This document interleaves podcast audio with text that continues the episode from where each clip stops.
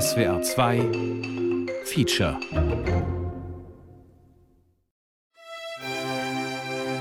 Ich wohne hier, ich lebe hier. Meine Kinder sind in dieser Kapelle getauft.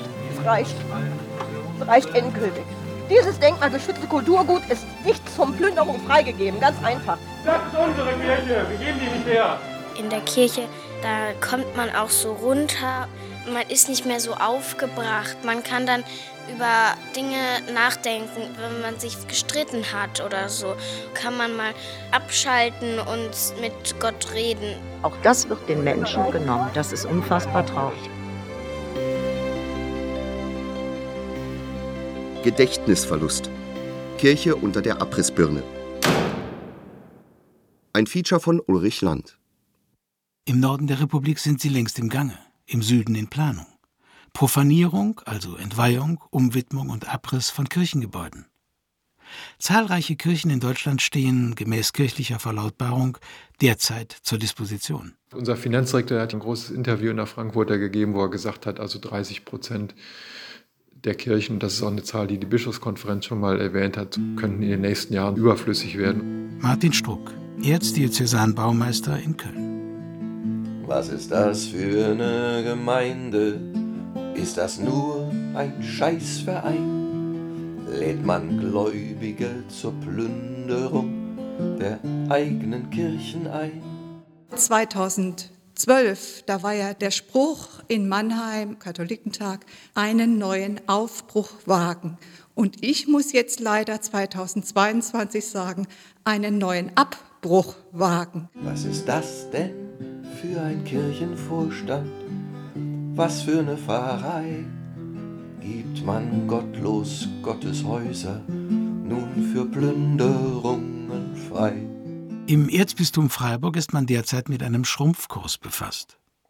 Die ehemals 1000 katholischen Pfarreien wurden bereits zu 224 Seelsorgeeinheiten zusammengefasst. Und diese sollen unter dem Label Kirchenentwicklung 2030 in den nächsten Jahren auf 36 XXL-Gemeinden zusammenschnurren. Wie viele Kirchengebäude bei dieser rigorosen Umstrukturierung unter den Hammer oder die Abrissbirne kommen, ist noch nicht ausgemacht. Mein Name ist Linus Richerer. Ich leite die Hauptabteilung Immobilien- und Baumanagement im erzbischöflichen Ordinariat hier in Freiburg. Womit ihm die undankbare Aufgabe zukommt, zu ermitteln, wie viele der 5400 Kirchenimmobilien verkauft werden können. Dabei sind es vor allem die Kirchen der Moderne, deren Fortbestand von den Gemeindevorständen und der kirchlichen Gebäudeverwaltung in Frage gestellt wird. Man hatte in der Nachkriegszeit anders theologisch gedacht und damit natürlich auch eine andere Architektur. Dann kam auch das Thema Bauhaus, die nüchterne Bauweise, die Schlichtheit, die Einfachheit, auch das sichtbare Beton. Da waren auch namhafte Architekten, die auch versucht haben, durch das Kirchengebäude die neuen Gedanken des Zweiten Vatikanischen Konzils umzusetzen. Da war man ja ganz sicher, dass die Gemeindeversammlung das Entscheidende ist, dass der soziale Aspekt eine ganz große Rolle spielt. Das ging ja so weit, dass man keine Kirchen im eigentlichen Sinne gebaut hat, sondern Versammlungsräume. Und das sind jetzt die Bauten, die am ersten auf der Abschlussliste stehen. Gottes Häuser, die entwidmet, sind den Frevlern nichts mehr wert, denen, die an ihnen hängen wird, der Rücken zugekehrt.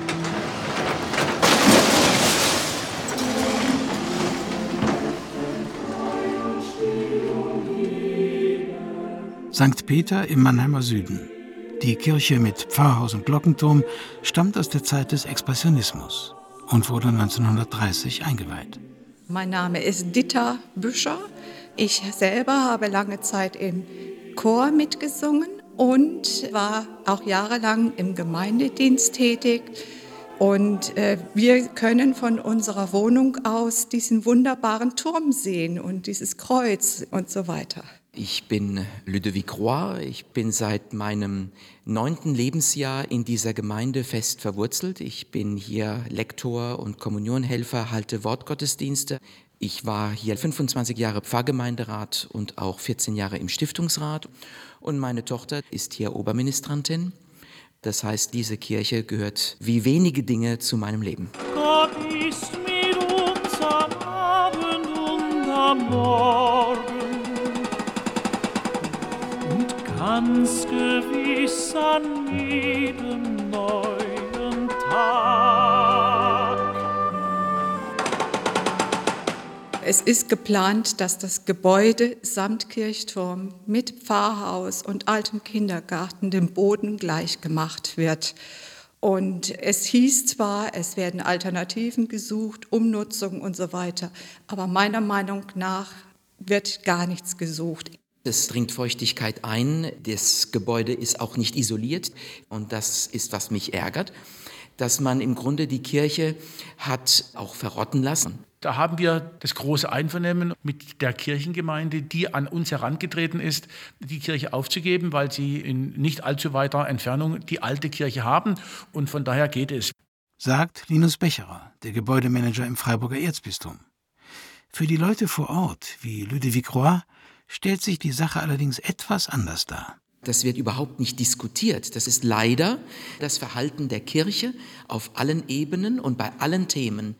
In den Glaskästen neben dem Kirchenportal, wo die neuesten Nachrichten aus dem Gemeindeleben, Gottesdienst und Veranstaltungstermine aushängen, nicht ein einziges Wort, das auf das womöglich 2023 drohende Ende der St. Peterskirche hindeutet. Bis jetzt ist auch kein Brief an die Gläubigen gekommen. Wenn man nicht den Mannheimer Morgen liest, dann ist man nicht informiert, was hier stattfindet oder eben nicht mehr stattfinden wird. Noch will das Alte unsere Herzen quälen, noch drückt uns böser Tage schwere Last. Und die Gemeindemitglieder? Die ducken sich im Moment. Ich weiß von Leuten, die sich nicht mehr äußern, kommen auch nicht mehr in den Gottesdienst, weil sie sagen, es hat ja keinen Sinn. Jeder denkt, er ist allein. Man kommt nicht durch. Meine Befürchtung ist, dass viele Leute im Stadtteil gar nicht wissen, was hier läuft. Und dass sie dann so geschockt sind, wenn hier die Abzugsbagger auftauchen und sagen, was ist denn hier los? Und dann ist es zu spät. Ich habe eine gute Bekannte, die hat 2019, als diese Gemeindeversammlung anstand, plakatiert, Leute kommt, es betrifft uns alle. Diese Plakate wurden abgerissen. So wurde das damals schon boykottiert. Ganz schlimm. Wir wissen wirklich nicht, was wir noch tun können. Ach Herr, gib unserem aufgescheuchten Seelen das Heil, für das du uns bereitet hast. Offene Kommunikation, mit den Leuten reden, Ortstermine, gesprächsbereit sein, erläutern, auch nicht nur den Eindruck vermitteln, wir erklären das mal und dann ist die Kuh vom Eis, sondern auch Verständnis zu zeigen und vor allen Dingen auf das Anliegen der Menschen auch einzugehen. Nix kommt, nix. Also dann heißt es, ja, leider, man muss das einsehen, dass der Turm abgebrochen wird, weil das ist ja nicht wirtschaftlich, hat ja dann keine Funktion mehr. Alles, was keine Funktion mehr hat, weg damit, weg damit.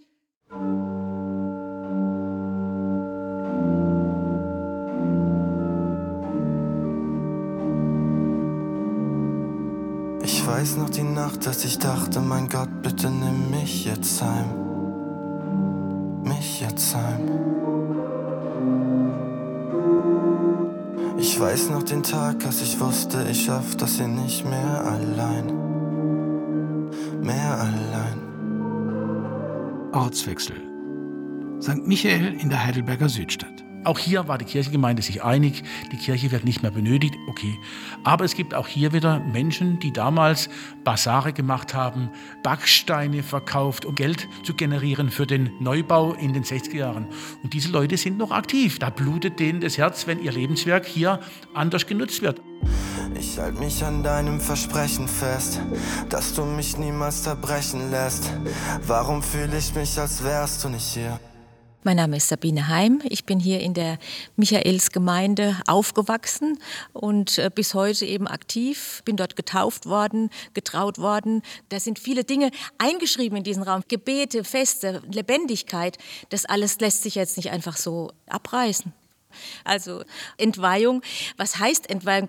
Letztendlich äh, sind da immer noch diese Schwingungen. Also das ist einfach ein Raum mit religiösem Leben. Doch wenn ich mich an alles erinnere, dann weiß ich, du hältst mich für immer. Und meine Zukunft ist sicher bei dir. Das ist eine sehenswerte Betonarchitektur, aber die macht uns halt auch aufgrund ihrer jetzt 60 Jahre alten Konstruktion zunehmend zu schaffen. Johannes Brandt, leitender Pfarrer der Stadtkirchengemeinde Heidelberg, zu der mehrere katholische Pfarreien fusioniert wurden und zu der auch St. Michael gehört. Im Grunde müssten wir an eine umfängliche Betonsanierung und hier war in der Mitte der 2010er Jahre eine Kennziffer von 1,2 Millionen damals benannt. Aber solange wir eben kein grundlegendes Konzept haben, können wir die Mittel dafür nicht bewilligen. Für uns ist das ein Schlag ins Gesicht, weil letztendlich ist es ein geweihter Raum. Ich bin noch nicht so lange zuständig. Insofern habe ich hier so gut wie selten bisher Gottesdienst gefeiert. Ich habe keine spezifischen High-End-Erlebnisse, die ich jetzt hier verbinden könnte. Ganz anders die, die in und mit ihrer Kirche groß geworden sind und jetzt fürchten, mit ansehen zu müssen, wie sich der Bagger am Altar zu schaffen macht. Regelmäßig versammelt sich hier unsere englischsprachige Gemeinde mit ca. 100 Gottesdienstmitfeiernden. Wir haben mehrmals wöchentlich den Heidelberger Tafelladen, Kindergottesdienste und andere auch ökumenische Formate. Aber vom Raum ist sie vollkommen überdimensioniert. St. Michael galt in den 70er Jahren als das familienpastorale Mekka in Heidelberg, wo sehr, sehr viele junge Familien sich versammelten. Diese Menschen sind teilweise nicht mehr da oder weggestorben und die fehlen uns jetzt. Am Heiligen Abend, dann ist die Kirche voll. Aber wir können nicht für einen Gottesdienst im Jahr eine Kirche mit 700 Sitzplätzen aufrechterhalten, die eben auch enorme finanzielle Mittel in Anspruch nimmt. St. Michael ist eine der Kirchen im Erzbistum Freiburg, die von der Abrissbirne bedroht sind. Eine Entscheidung ist nach Aussage des Baumanagements im erzbischöflichen Ordinariat bis zur Aufnahme dieser Sendung noch nicht gefallen. Wir sind schon seit längerer Zeit auf der Suche nach Kooperationspartnern, um, was weiß ich, mit dem Caritasverband ein gemeinsames Projekt anzugehen. Das Problem ist, diese Kirche steht unter Denkmalschutz. Auch der Abriss ist nicht ohne weiteres zu machen. Da bräuchte es dann Nachnutzungen, die das rechtfertigen, dass ein solch baudenkmalgeschütztes Gebäude dem Erdboden gleichgemacht werde. Es sind Gerüchte im Umlauf, dass die Heidelberger Caritas vorhat, auf dem Grundstück von St. Michael einen Neubau zu errichten. Damit würde sich die Möglichkeit eröffnen, unterm Etikett einer gesellschaftlich relevanten Nutzung den Denkmalschutz auszuhebeln und die Kirche abzureißen. Ich kann ehrlicherweise dazu zur Stunde keine befriedigende Antwort geben. Es gibt noch keine Ergebnisse.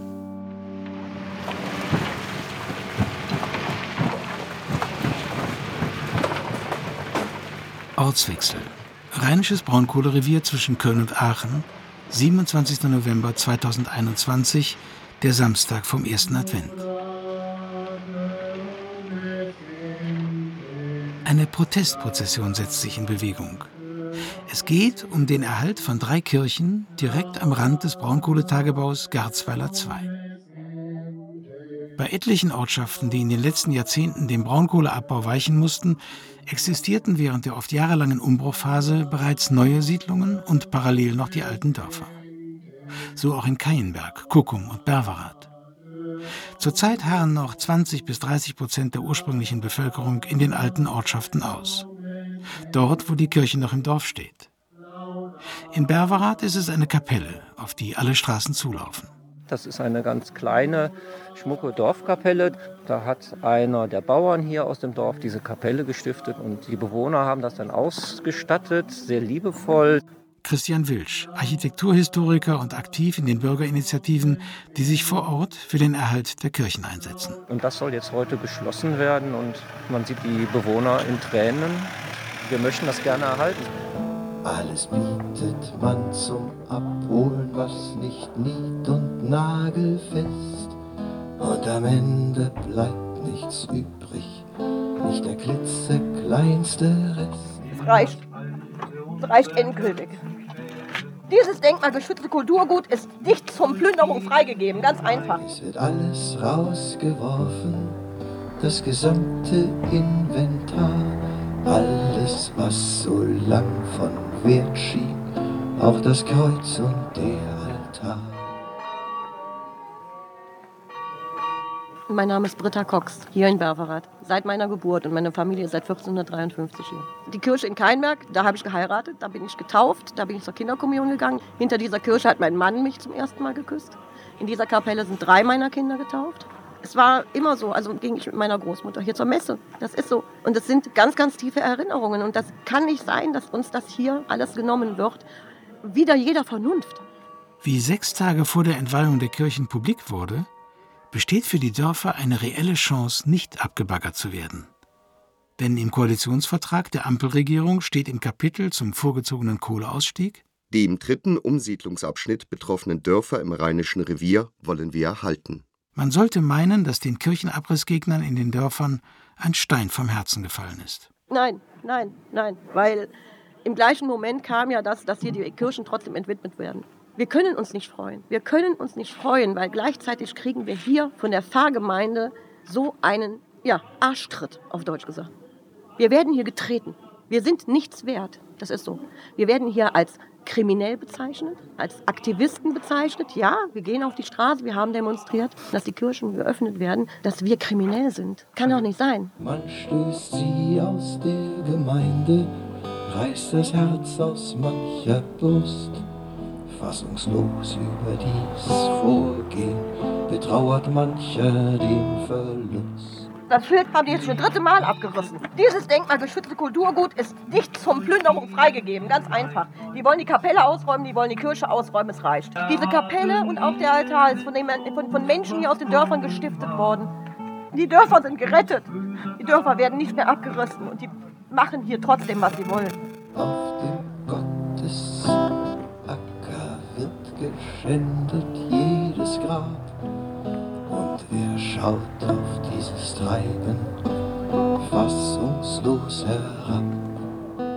Der Beschluss der nordrhein-westfälischen Landesregierung, erst im Jahr 2026 über das Schicksal der Ortschaften zu entscheiden, hat weiterhin Bestand.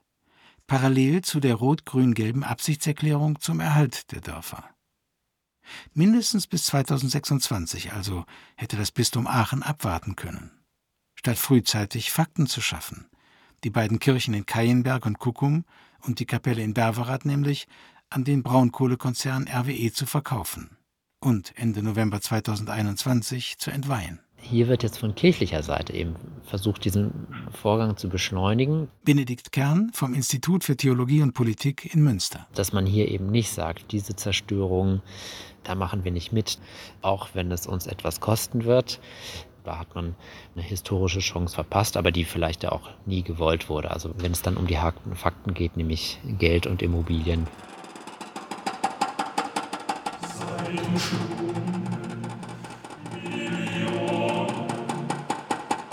Ein Grund liegt darin, dass man eben jeden Konflikt mit staatlichen Stellen eben nicht mehr eingehen will. Und die Kirchengemeinde vor Ort, die jetzt die Kirchen alle verkauft hat an RWE, argumentiert immer damit, dass sie darauf angewiesen sind, entschädigt zu werden, um dann an den neuen Dorfstandorten Kirchengebäude und kirchliche Infrastruktur, also Altenheime, Gemeindezentren und so weiter bauen zu können.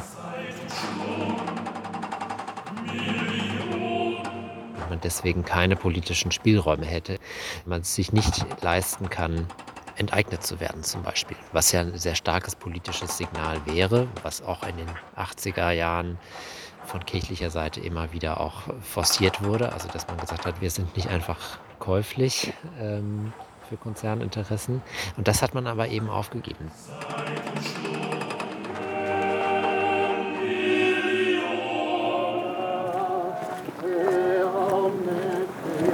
Am späten Nachmittag des 27. November 2021 kehrt die Protestprozession zu ihrem Ausgangspunkt zurück, zur Heiliggeistkirche in Kainberg, wo eine halbe Stunde später die Tore dicht gemacht werden sollen. Das ist sowas von würdelos, bitte. Vorne in der Nähe des Altars sitzen eine Handvoll Leute in den Bänken. Unter den Augen eines von der Kirche georderten Security Service. Immer mehr Menschen strömen auf dem Platz vor der Kirche zusammen. Mein Name ist Andrea Drabig. Mein Vater war Organist und meine Mutter hat lange die Küsterei betrieben, bis ihr 2019 vom ansässigen Pfarrer Rombach die Schlüsselgewalt entzogen wurde. Meine Mutter hat Greenpeace-Menschen in die Kirche gelassen und sie wurde dann von einem Tag auf den anderen freigestellt. Eine Demonstrantin lehnt ein Plakat an die Kirchenfassade. Alle Kirchen den Menschen. Die von der Pfarrleitung hinzugerufenen Polizisten verlassen den Streifenwagen. Ich bin erschüttert, dass bewaffnete Beamte in ein noch gebittetes Gotteshaus eindringen. Das ist gegen das Gesetz. Ich bin wirklich erschüttert. Ich bin absolut erschüttert. Ich, bin, ich kann Ihnen gar nicht sagen, es war für mich heute ein ganz trauriger Tag hier auch. Und äh, weil diese Kirche ist für mich ein absolut heiliger und spiritueller Ort. Bei mir ist es so, dass ich als Kind hier in der Kirche gespielt habe. Ich habe, während mein Vater die Orgel gespielt hat und geübt hat, habe ich unten gesessen und äh, habe ganz oft mit meiner Mutter hier die, nach den Messen die Kerzen ausgemacht, gemeinsam mit meinen Geschwistern auch. Also das hier jetzt zu sehen, da kommt der nächste Polizeiwagen, das erschüttert mich wirklich ungemein. Und Pastor Rombach steht inmitten na, dieses ganzen Szenarios und das ist einfach unglaublich für mich. Die zuständige Pfarrgemeinde im benachbarten Erkelenz hat den Gemeindemitgliedern zugestanden, sich einen Tag vor der Entweihung von den Kirchen zu verabschieden. Im stillen Gebet, wie es heißt. Mit der Möglichkeit, sich in ein Kondolenzbuch einzutragen. Um 16 Uhr sollen die Kirchen dann abgeschlossen werden, um sie um Mitternacht zu entwidmen, dann nach und nach leer zu räumen und bis Ende 2022 besenrein dem RWE-Konzern zu übergeben.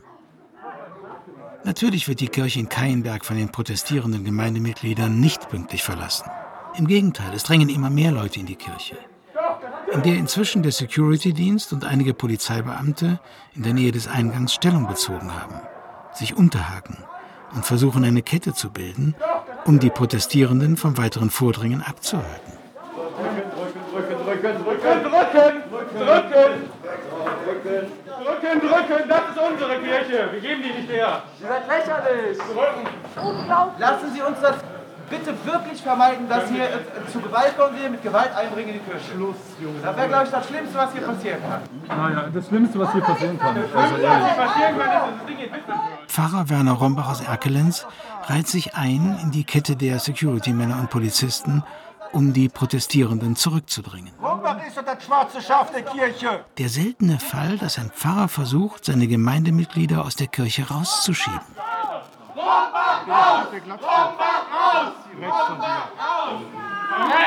Jonas! Jonas! Verräter! Schäbig! Ein Sakrileg! Von bezahlt, Herr! Eine gute Stunde später lassen die Demonstrierenden ihren Protest auslaufen. Und in der Nacht dann, am 28. November 2021 um 0 Uhr, wird die Entwidmung der Kirchen ohne die entsprechende Zeremonie und ohne Gemeindemitglieder vollzogen. Und reichst du uns den schweren Kelch, den bittern, des Leids gefüllt, bis an den höchsten Rand. So nehmen wir ihn dankbar, ohne Zittern, aus deiner guten, uns geliebten Hand. Mein Name ist Cornelia Senne. Ich bin evangelische Theologin und ich bin jetzt seit gut anderthalb Jahren bei der Initiative Die Kirchen im Dorf lassen. Und eine Kirche mit einem Federstrich, die profaniert wird, ohne dass Gläubige die Möglichkeit haben, noch einmal sich würdevoll in einer Messe von ihrer Kirche zu verabschieden. Das kann theologisch, seelsorglich einfach nicht gerechtfertigt werden. sondern nur mit strategischem Kalkül. Die Kirchenoberen hatten offenbar Angst, die Entwidmung an die große Glocke zu hängen und damit lautstarke Proteste hervorzurufen, statt stille Einkehr. Am Vortag des ersten Advent, wo die gesamte Christenheit an das Kommen Christi denkt, an diesem Tag zu sagen, morgen werfen wir Gott aus seinem Haus. Eine Kirche, die gehört ins Dorf, auch wenn wir nicht jeden Sonntag in die Kirche gehen. Das ist aber doch sehr wichtig zu Ostern, zu Weihnachten, bei Taufen, bei Beerdigungen. Das hält die Menschen zusammen. Das ist ein zentraler Punkt. Barbara Ziemann-Oberherr, seit 40 Jahren wohnhaft in Keinberg. 100 Meter von hier wohne ich entfernt. Und unser Stammbaum, der ist hier in Keimbeck. Meine Ahnen, die waren sehr der Kirche verbunden. Die wurden früher hier in der Kirche beerdigt. Und die Grabplatten, die sind in der Außenmauer in der Kirche eingelassen. Gottes Acker wird geschändet, jedes Grab. Und wer schaut auf dieses Treiben, fassungslos herab.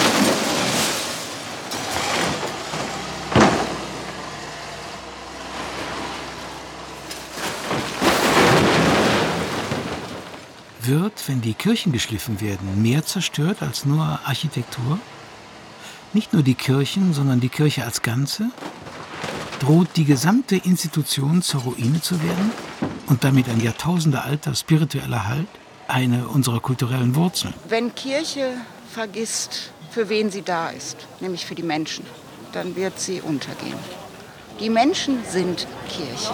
Das sieht man alleine daran, wie viele Menschen aus der Kirche austreten. Ich bin vor 14 Tagen selber ausgetreten. Mein Mann ist vor zwei Jahren ausgetreten, wie man der Küsterin den Schlüssel abgenommen hat. Unter Vorwand, von wegen, sie hätte Kriminelle in die Kirche gelassen. Also somit bin ich eine Kriminelle. Beiden großen Kirchen in Deutschland läuft die Kundschaft weg. Der katholischen Kirche nicht zuletzt wegen der Skandale um sexuelle Missbrauchsfälle. Vertrauensverlust, Mitgliederschwund, Kirchenentweihungen bedingen und verstärken sich gegenseitig. Ich glaube, dass Kirche keine Rücksicht nimmt auf Kirchenbesucher.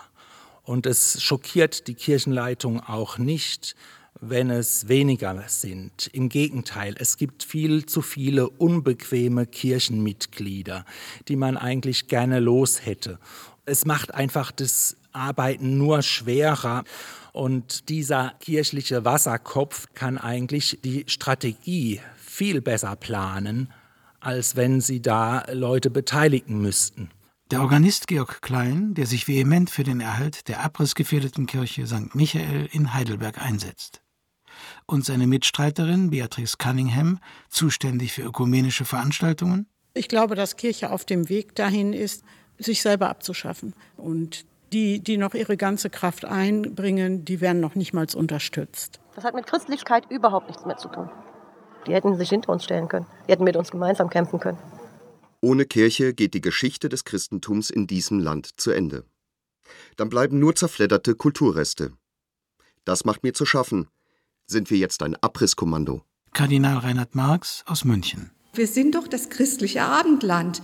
Das ist schon der Niedergang. Ja, absolut. Also, wenn die Kirchenproppe voll wären und da soziales Leben florieren würde, dann würde niemand ein Kirchengebäude schließen wollen.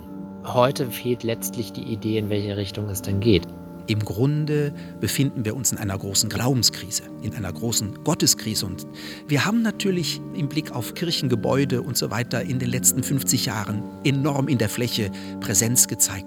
Aber was wir vernachlässigt haben, ist eben auch zu fragen, warum die Frage nach Gott für viele Leute keine Rolle mehr spielt. Für diese Botschaft, für das Jenseitige, müssen wir die Menschen neu öffnen. Eine Einladung über sich und das eigene Leben nochmal anders nachzudenken. Aber wo nach Abschaffung der Kirchengebäude? Ich glaube immer noch dran, trotz aller Skandale und aller Probleme mit der Kirche. Die Botschaft der Kirche ist weiterhin richtig, dass wir füreinander einstehen sollen, dass wir einander respektieren sollen. Und Türme sind das Zeichen der Kirche, dass sie mitten in der Gesellschaft ist. Und wenn die Kirche sich so zurückzieht, dann wird sie eine Sekte. Von der Amtskirche verraten, mancher fällt vom Glauben ab verzichtet, vor den Kopf gestoßen, auch auf ein geweihtes Grab. Mein Glauben kann man mir nicht wegnehmen, aber natürlich das Vertrauen in die Institution auf jeden Fall. Dann ist es natürlich immer noch besser, wenn man dann sein Tafelsilber verscheuert und zumindest sich jetzt für die nächsten zehn Jahre damit noch finanziell absichern kann. Was danach kommt, weiß dann eh keiner. Jetzt aus einer Institutionslogik kann man das ja nachvollziehen. Das, ähm, das ist das eigene Grab. Was war wohl bei diesem Vorgehen für den Pfarrer die Funktion? Was bekam er überwiesen als Ersatz für Gottes Lohn?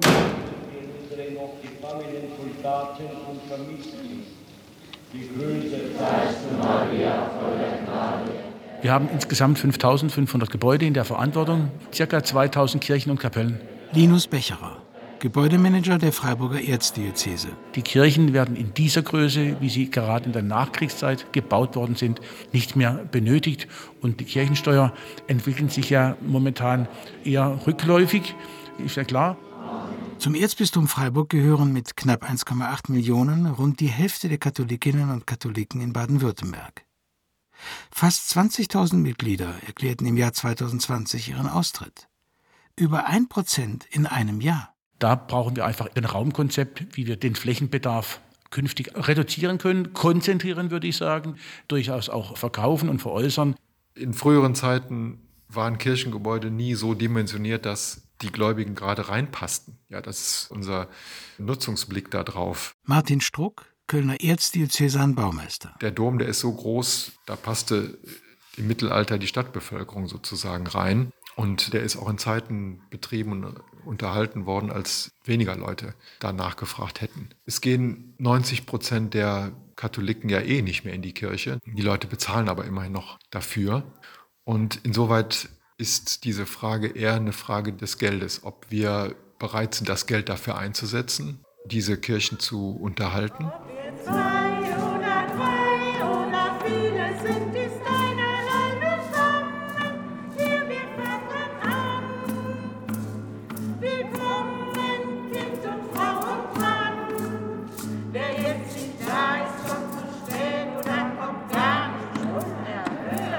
Neben den rückläufigen Kirchensteuern gilt der geringere Bedarf als Kriterium für die Entwidmung von Kirchen.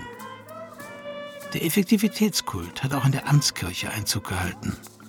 Kirchen werden als Vermögenswerte betrachtet.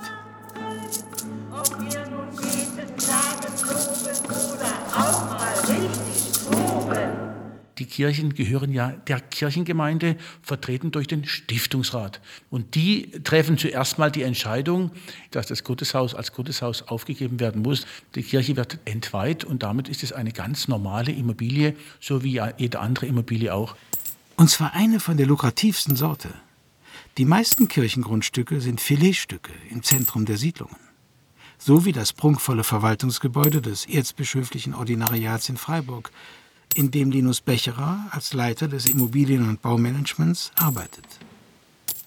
Ludovic Roy aus Mannheim. Wir hatten über Jahrzehnte im Pfarrgemeinderat von St. Peter und im Stiftungsrat Gelder angesammelt, um die 250.000 Euro, die für die Kirchenrenovation zurückgelegt waren.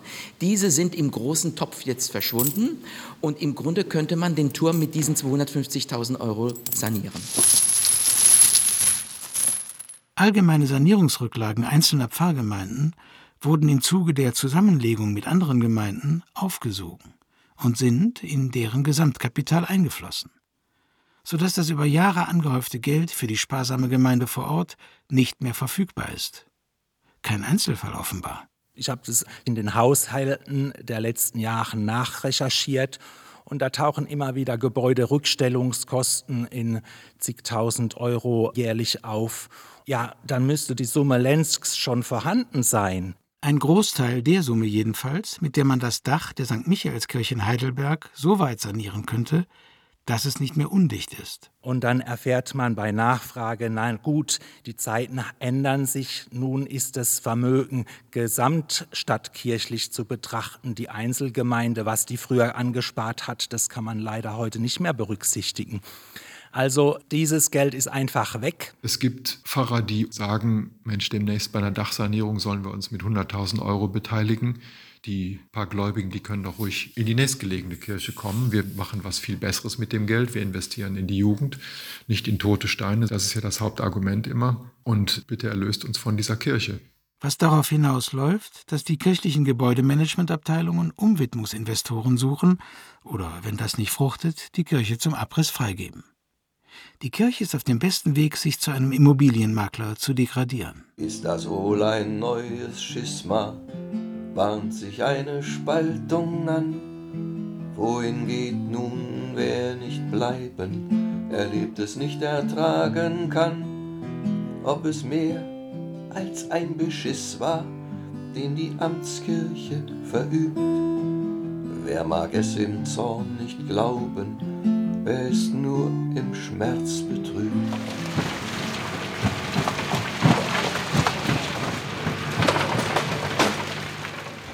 Zurück zu den Dorfkirchen am Rand des Braunkohletagebaus. Wenn wir hören, dass in den Neubauprojekten doch finanzielle Defizite aufgetreten sind. Bei den neu gebauten Kirchen und kirchlichen Einrichtungen in den Umsiedlungsdörfern. Weil die Bauprojekte dort viel teurer geworden sind, dann kann man verstehen, warum vorzeitig jetzt alles entwidmet wird, obwohl man ja vertraglich noch über ein Jahr hätte das nutzen dürfen.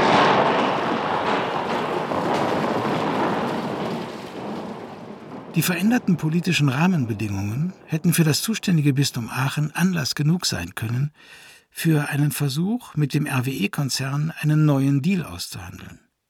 Unter den neuen Vorzeichen dürfte niemand Interesse daran haben, Kirchen dem Erdboden gleichzumachen, in Dörfern, die gar nicht mehr zum Abbaggern freigegeben sind. Womöglich hätte sich etwa ein Nutzungsrecht für die Kirchen aushandeln lassen, das so lange besteht, bis über Wohl und Wehe der Altdörfer endgültig entschieden wäre. Von Seiten des Bistums heißt es lapidar: Die Kirchen bzw. die Kapelle sind entwidmet. Bis zum Ende des Jahres werden diese vertragsgemäß von der Pfarrei Christkönig Erkelenz an RWE übergeben. Ich bin stinksauer, kann es nicht nachvollziehen. Den einzigen Raum, den wir hier im Berberat haben, um sich mit der Dorfgemeinschaft zu treffen, ist diese Kapelle. Und es kommt RWE nicht und nimmt uns die Häuser nicht. Dafür wird uns hier die Kapelle genommen. Pfarrer Rombach hatte am späten Abend des 27.11.2021 nach der Protestprozession vor der Profanierung versucht, die Wogen zu glätten. Er versprach, er werde sich dafür einsetzen, dass die noch in der gleichen Nacht entweihten Kirchen zugänglich bleiben und für profane Feiern und Versammlungen genutzt werden könnten. Die Gemeindemitglieder aber warteten vergebens darauf, dass die Kirchen geöffnet wurden. Auf die Bitte um ein Interview zu der Frage, was aus Pfarrer Rombachs Versprechen geworden sei, lautete die Antwort des zuständigen Pfarrbüros in Erkelenz: Leider steht Pfarrer Rombach für ein Radiointerview nicht zur Verfügung. Und die Antwort der Pressestelle des Bistums Aachen? Pfarrer Rombach hat im Gespräch versprochen, die Bitte nach Öffnung mit den kirchlichen Gremien zu besprechen. Die Gremien haben sich dagegen ausgesprochen. Die Pfarrei Christkönig in Erkelenz, zu der die drei entweihten Kirchen am Tagebaurand gehörten, registrierte im Jahr 2021 374 Kirchenaustritte, fast viermal so viele wie im Jahr zuvor. Bleiben Kirchen ohne Spuren, nicht mal Ruinen, Trümmerschutt, als hätte es sie nie gegeben, geht nichts, wenn nichts bleibt kaputt. Aber muss die Amtskirche wirklich sparen? Gibt es nicht genügend Reserven im Vatikan? Diese Mehr von den Goldschätzen, die da irgendwo vergraben wären, halte ich etwas für übertrieben. Die zu versilbern ist ja auch nicht von heute auf jetzt möglich. Und wichtiger wäre, wie wir mit den uns anvertrauten Mitteln hier vor Ort verantwortlich umgehen und uns von Flächen trennen können, um Dinge auch in eine stärkere Optimierung oder auch in Effizienz zu bringen. Also die Frage ist, ob für diese diesseitigen Fragen unbedingt ein Pfarrer zuständig sein muss. Welchen Trost spendet ein Pfarrer? Der selbst der Verräter war, findet er noch seinen Frieden, kommt noch seinem Herrgott nah. Es handelt sich bei der aktuellen Krise nicht um die erste, die die Kirche durchmacht. Diverse Ein- und Umbrüche haben die Kirche und die Kirchen in ihrer Geschichte schon überstanden. Nicht ausgeschlossen auch jetzt, dass irgendwann die Gläubigen wieder zurückkehren sofern die Kirche beispielsweise weniger auf Immobilienspekulationen als auf die Basis vor Ort setzen würde. Warum lässt man die Kirchengebäude nicht einfach ein paar Jahre stehen und wartet? Wenn diese Kirche hier aus dem Blick der dort wohnenden Menschen verschwindet, verschwindet ja sozusagen unsere Botschaft. Dieser Finger zeigt zum Himmel, dass das Leben eben nicht nur materielles ist. Das hält ja so ein Gebäude irgendwie wach. Und das ist es uns wert, dass wir dieses Gebäude am Ort erhalten, dass es diese Botschaft weiterhin in den Stadtraum spricht. Und ich wickel das erstmal nicht ab. Jeder Abriss ist ein Kulturverlust. Jeder Einschlag der Abrissbirne ein Gedächtnisverlust. Ich habe vor 20 Jahren, als ich mich im Priesterrat als neuer Baumeister vorgestellt habe, gesagt, also Leute, anstatt dass ihr jetzt unbedingt einen riesen äh, Geldaufwand betreibt, um das Ganze abzubrechen und zu entsorgen und so weiter. Lass es doch einfach stehen. Wir wissen ja gar nicht, wofür wir das vielleicht alles brauchen können. Das Geld, was man für einen Abbruch gebraucht hätte, dass man das einfach auf die Jahre streckt und dann mal schaut. Das ist total schlecht angekommen, weil der deutsche Charakter will alles in Ordnung haben.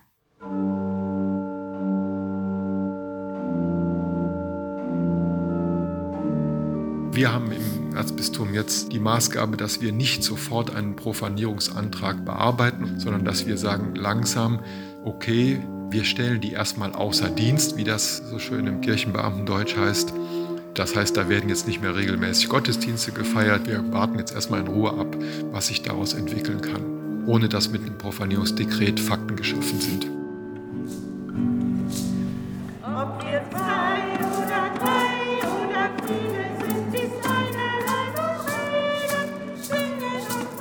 Zurück in die Heidelberger Michaelskirche. Wir bespielen diese Kirche als ökumenischer Hauskreis äh, mit Gebeten und Kindergottesdiensten. Das ist lebendige Kirche. Alle sind willkommen. Da läuft was. Haben wir ja auch so eine Leuchtturmfunktion auch. Ne? Ein religiös-bürgerschaftliches Zentrum. In dem man alles, was Menschsein ausmacht, erleben kann. Gerade Projekte mit Familie, wo man auch mal Spaß haben kann. Da darf auch mal Dreck gemacht werden. Auch solche Dinge müssten in der Kirche möglich sein. Aus, Ich brauche noch genau da vier fehlt noch was. Punkte. Guck mal da. Ich brauche nur noch vier Punkte. Vier Punkte brauchst du. Diese Kirche bietet sich so sehr an. Man könnte eine Zirkuskirche drin machen, ja? Das Dach würde ich bestücken mit Solaranlagen. Also wir könnten auch Gewinne erzielen in dieser Kirche. Und wenn wir dann eine flexible Raumordnung hätten, also was wir nicht brauchen, ist neue Altarinseln. Was wir brauchen, ist Medientechnik und Bühnentechnik. Das sind die Formate, die einen neuen Zugang für die allgemeine Bevölkerung für religiöse Themen ermöglichen würde. Es wäre auf jeden Fall eine Riesenchance, die man verschenken würde, wenn man jetzt versucht, diese Kirche abzureißen. Was uns nicht in die Zukunft führt, ist die Kirche wie einen Verein zu sehen, in dem jeder so für das, was ihm jetzt gerade wichtig ist, seine Nische findet. Es muss mehr auf eine Auseinandersetzung im Glauben hinauslaufen. Und wir sind ja nicht mehr der einzige Sinnstifter für Freizeitaktivitäten wie noch vielleicht in den 50er oder 60er Jahren. Ich halte mich an deinem Versprechen fest, dass du mich niemals zerbrechen lässt. Warum fühle ich mich, als wärst du nicht hier? Doch wenn ich mich an alles erinnere, dann weiß ich, du hältst mich für immer. Und meine Zukunft ist sicher bei dir.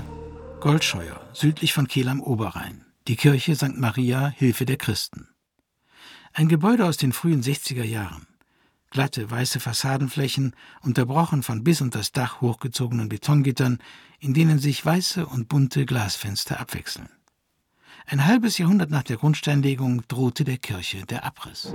Egal was auf mich zukommt, weder hoch, weder tief, nein, ich hab keine Angst.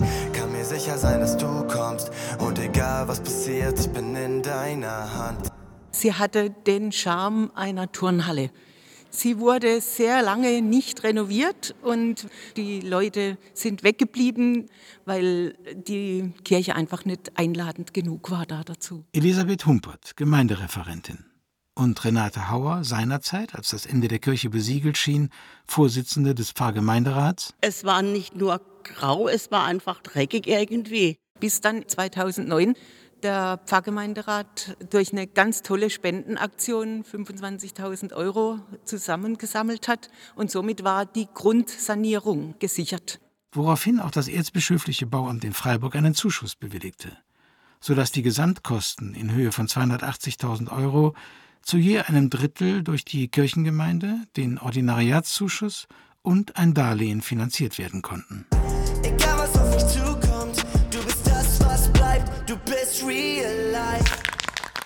Und man traute sich, einen Künstler ins Boot zu holen. Stefan Strumbel. Ist ein Graffiti-Künstler aus Offenburg und ja, alles andere als leise in seiner Farbgebung. Neonpink, Neongelb und Neonorange. Und das dann wieder im Zusammenhang mit einer Kirche. Also es gab da schon auch Bedenken innerhalb von der Gemeinde. Ich war ja am Anfang, stehe dazu, sehr skeptisch. Und das Erste war eben, was Sie da oben sehen, diese acht Meter hohe Madonna mit der Maschekap zu sprayen. Auf rosa und türkisfarbenem Grund Maria mit der Kopfbedeckung der regionalen Tracht. Wie ein plakativer Scherenschnitt, mit den Augen einer japanischen Manga-Figur. Direkt über der Orgelempore, wo der Street Art Künstler 2011 auf der Leiter stand. Und hat so 25, 30 oder noch mehr Sprayflaschen neben sich verteilt gehabt und hat frei Hand das alles gesprayt. Das, das ist real life, vielleicht habe ich nicht mehr viel Zeit, in der ich noch hier bleib. Was ist das, was dann von mir bleibt? Die Streifung zum Beispiel von der Renaissance, das Gold um den Kreuzweg Barock, die Spitzbögen eben hier in der Kreuzigungsgruppe Gotik, dann das leicht rosa und türkisfarbene vom Biedermeier und er hat auch seine eigene Kunst, die Pop-Art mit reingebracht in den beiden Sprechblasen. So hat er versucht, möglichst vielen Menschen durch die verschiedenen Stilrichtungen Heimat zu geben. Aber wer hält mich, wenn alles zerbricht? Wenn alle Träume sterben und mein Körper mich zerfrisst? Wenn am Ende alles anders kommt als gedacht, dann gebe ich trotzdem nie auf. Du bringst mich durch die Nacht, danke Vater. Am Anfang natürlich hat jeder, oh, was machen wir und so. Aber dann muss ich sagen, also es war faszinierend, wie begeistert dann alle waren. Also wie das geklappt hat. Wie viele Busse hier waren, von überall her und wie viele Kleingruppen. Menschen werden neugierig auf Kirche. Sie feiern auch wieder Gottesdienst hier, also Hochzeiten, Konzerte hier, Taufen hier. Das ist unglaublich, wie das, elf Jahre sind es jetzt im Juli, wie das bis heute anhält. Sicherlich kann man nicht aus jeder Kirche einen Kunstraum oder einen Konzertsaal machen. So viele Kulturbegeisterte dürfte es kaum geben. Und für Stadtteil, Bürger- und Jugendzentren fehlt es an Investoren. Aber die Kunstkirche in Kiel steht immerhin für ein Geht doch. Yeah, egal was auf uns zukommt, du bist das, was bleibt, du bist real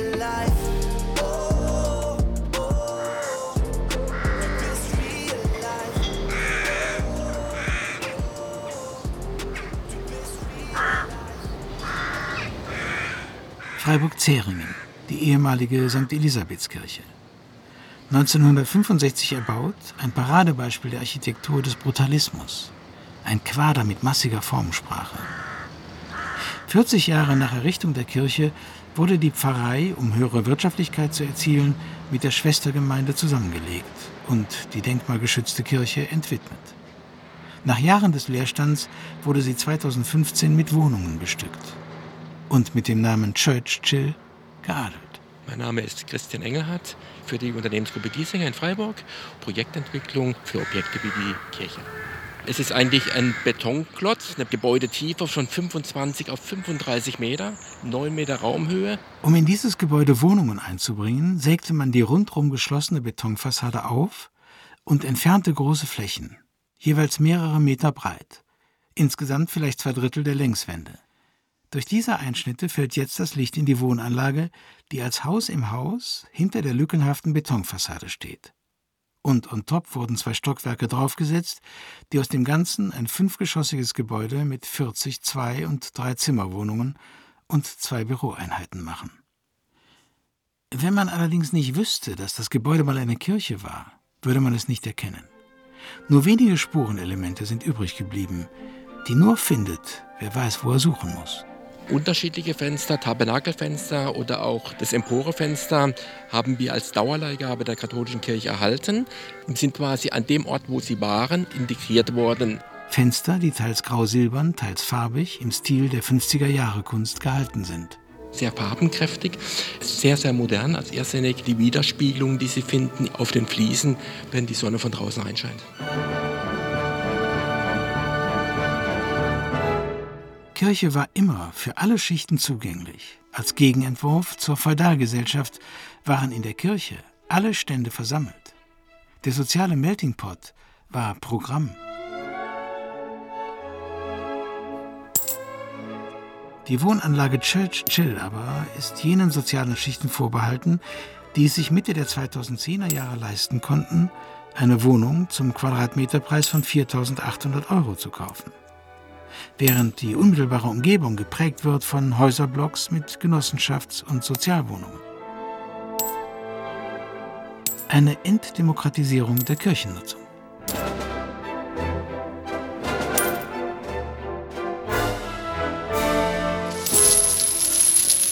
Fragt sich, warum die Kirche nicht grundsätzlich vorschreibt, dass Nachnutzungsprogramme für Sakralgebäude sozial verträglich sein müssen dass ein Konzept für eine kulturelle Nutzung, für Bildungseinrichtungen oder für die soziale Infrastruktur vorgelegt werden muss. Altenheime, Begegnungszentren, zumindest Cafés etc.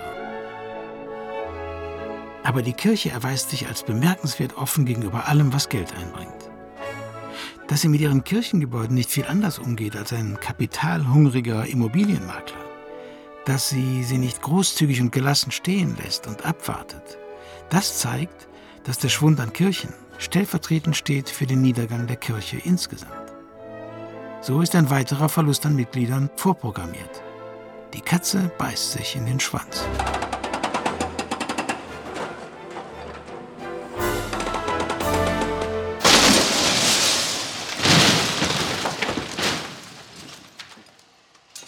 Laut Deutscher Bischofskonferenz gilt der Abriss von Kirchen als Ultima Ratio, als letztmöglicher Weg. Wir versuchen natürlich, das eigentliche Kirchengebäude zu halten.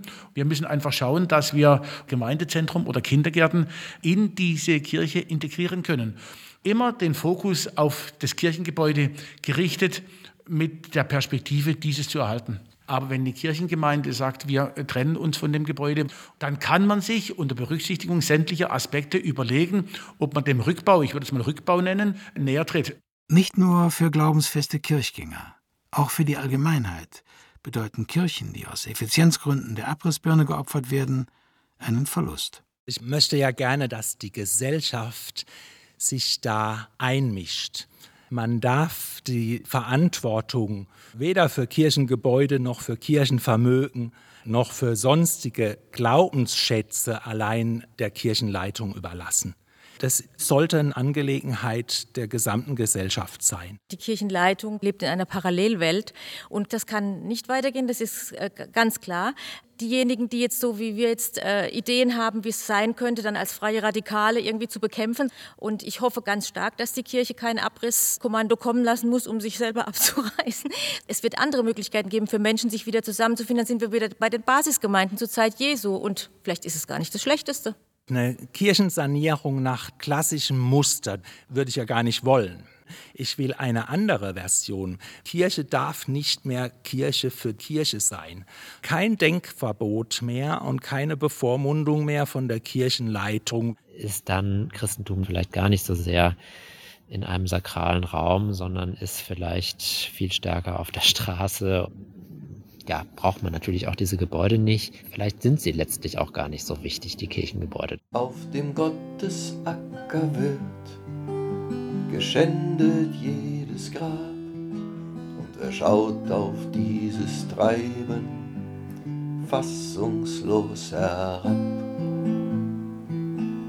Und trotzdem ist es nicht zu beklatschen, wenn es das einfach nicht mehr gibt. Und macht natürlich einen Unterschied, ob irgendwo ein Kirchengebäude steht oder nicht steht. Bei aller Säkularisierung ist es wichtig, dass es Orte dieser Erzählungen von Befreiung und einer anderen Welt gibt. Selbst wenn die Kirchen das vielleicht auch nicht mehr eingelöst haben. Und trotzdem wurden dort Sonntag für Sonntag diese gefährlichen Geschichten, nämlich einer anderen Welt, immer wieder neu erzählt, von Generation zu Generation weitergegeben.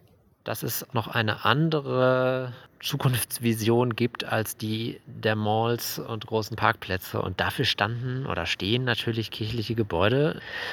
Und wenn dann der letzte Kirchturm abgewickelt wird und man nur noch die blinkende Werbung dieses oder jenes Kaufhauses sieht, wird es auch im Denken der Leute oder im Mindset etwas verändern.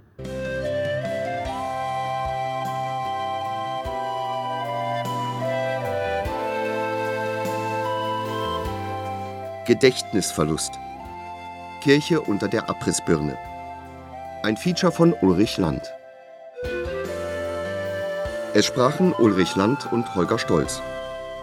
Ton und Technik Norbert Vossen und Sonja Röder.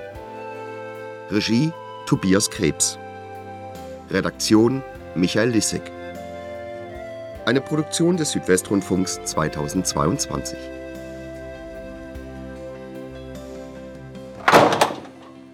Und äh, am Ende äh, tut es natürlich sehr weh.